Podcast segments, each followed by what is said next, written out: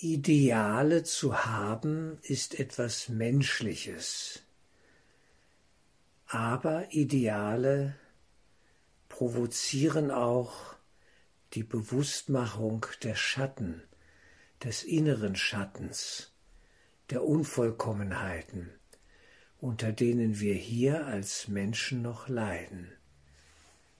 Das Ideal ist der Griff nach dem Ultimativen.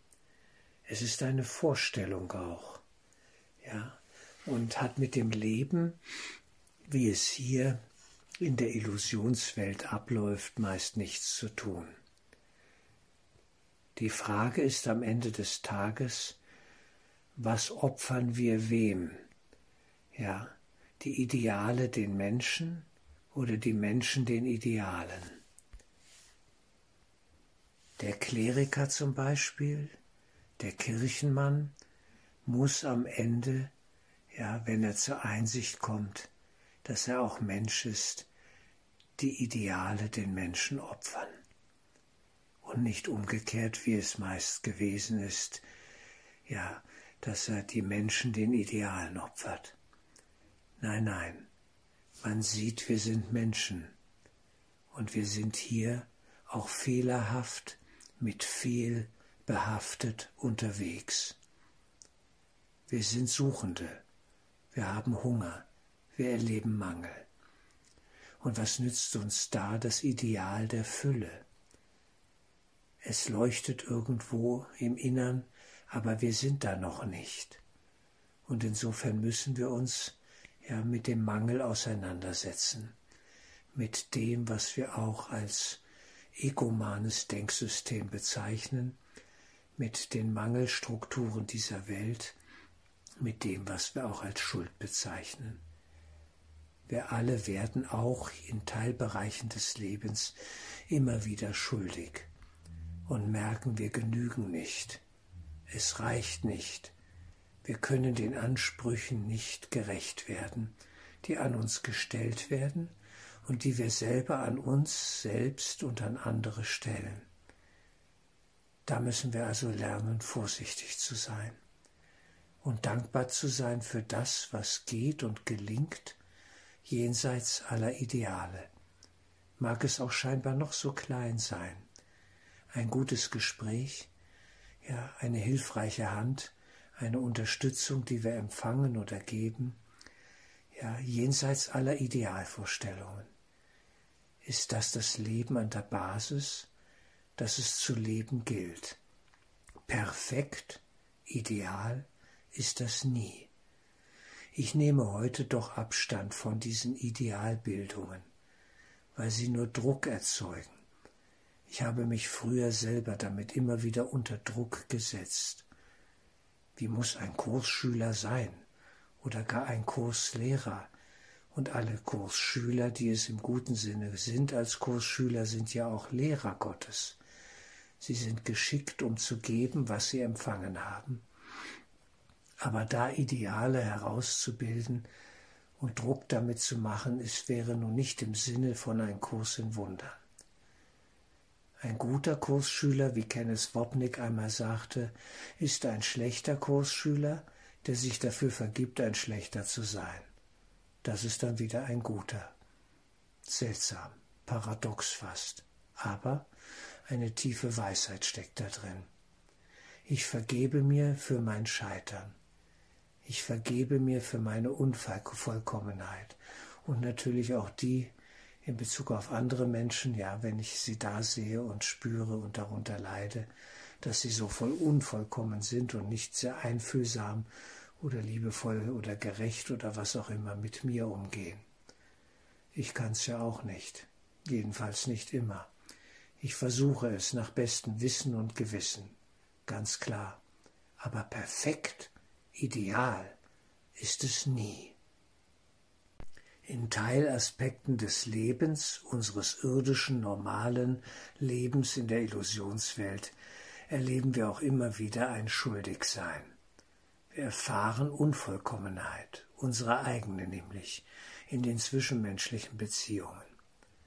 Und wir müssen uns mit diesen Unvollkommenheiten, unter denen wir selber noch leiden, den anderen zumuten. Manchmal bin ich sehr ungeduldig. Manchmal kriege ich förmlich die Krise. Ja, das passiert uns allen mal. Manchmal habe ich ein enormes Maß an Geduld und kann Menschen sehr weit begleiten auf ihrem Weg. Und ein andern Mal gelingt es nicht so gut, meistens auch innerhalb der Familie der eigenen Familie, mit den eigenen Kindern, mit den eigenen Enkelkindern oder den Eltern, Vater, Mutter, wie auch immer das ist. Da hängen wir dann fest, hängen in den Seilen und suchen nach Hilfe und wissen nicht wie. Die Ideale helfen uns da meist nicht so gut weiter.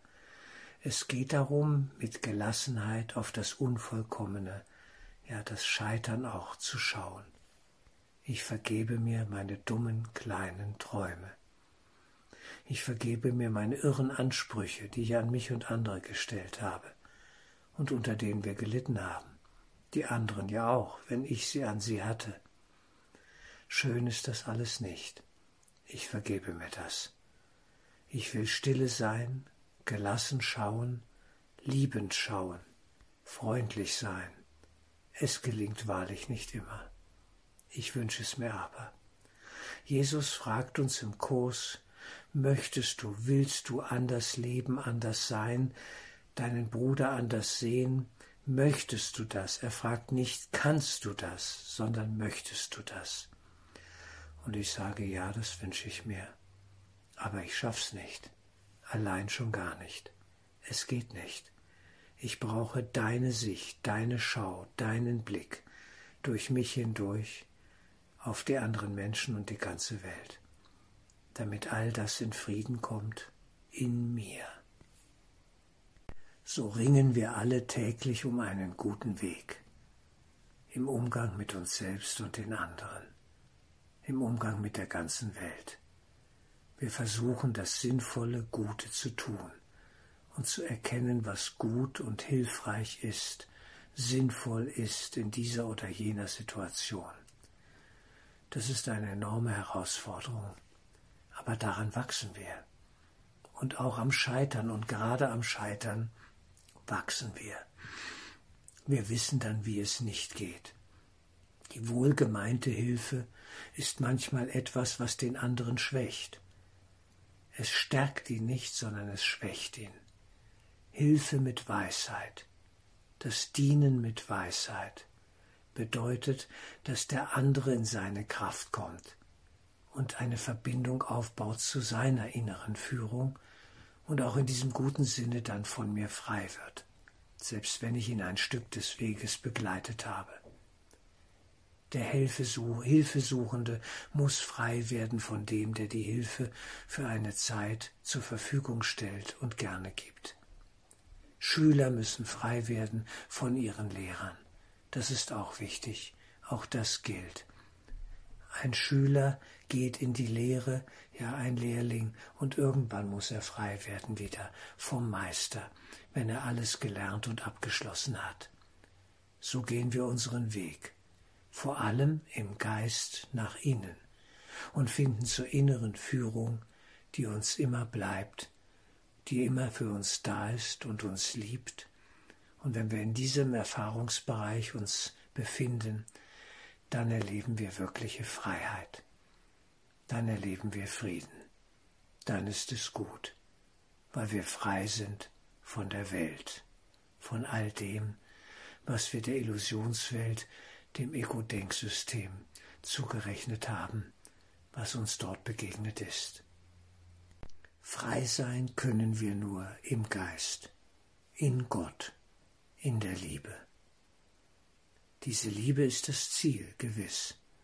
Wir üben hier in vielen tausend kleinen Schritten und kommen zu einer wesentlichen Erfahrung, nämlich der Erkenntnis der Verstrickung, der Gebundenheit, des Wahnsinns.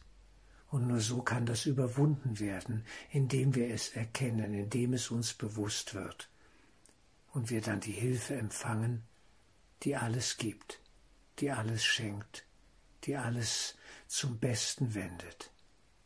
der Geist, der Heilige Geist, das Höchste. Es ist da. Ich will es empfangen. Ich will stille sein und schauen mit den anderen Augen im Geist, nach innen, dort, wo Hilfe und Frieden sind.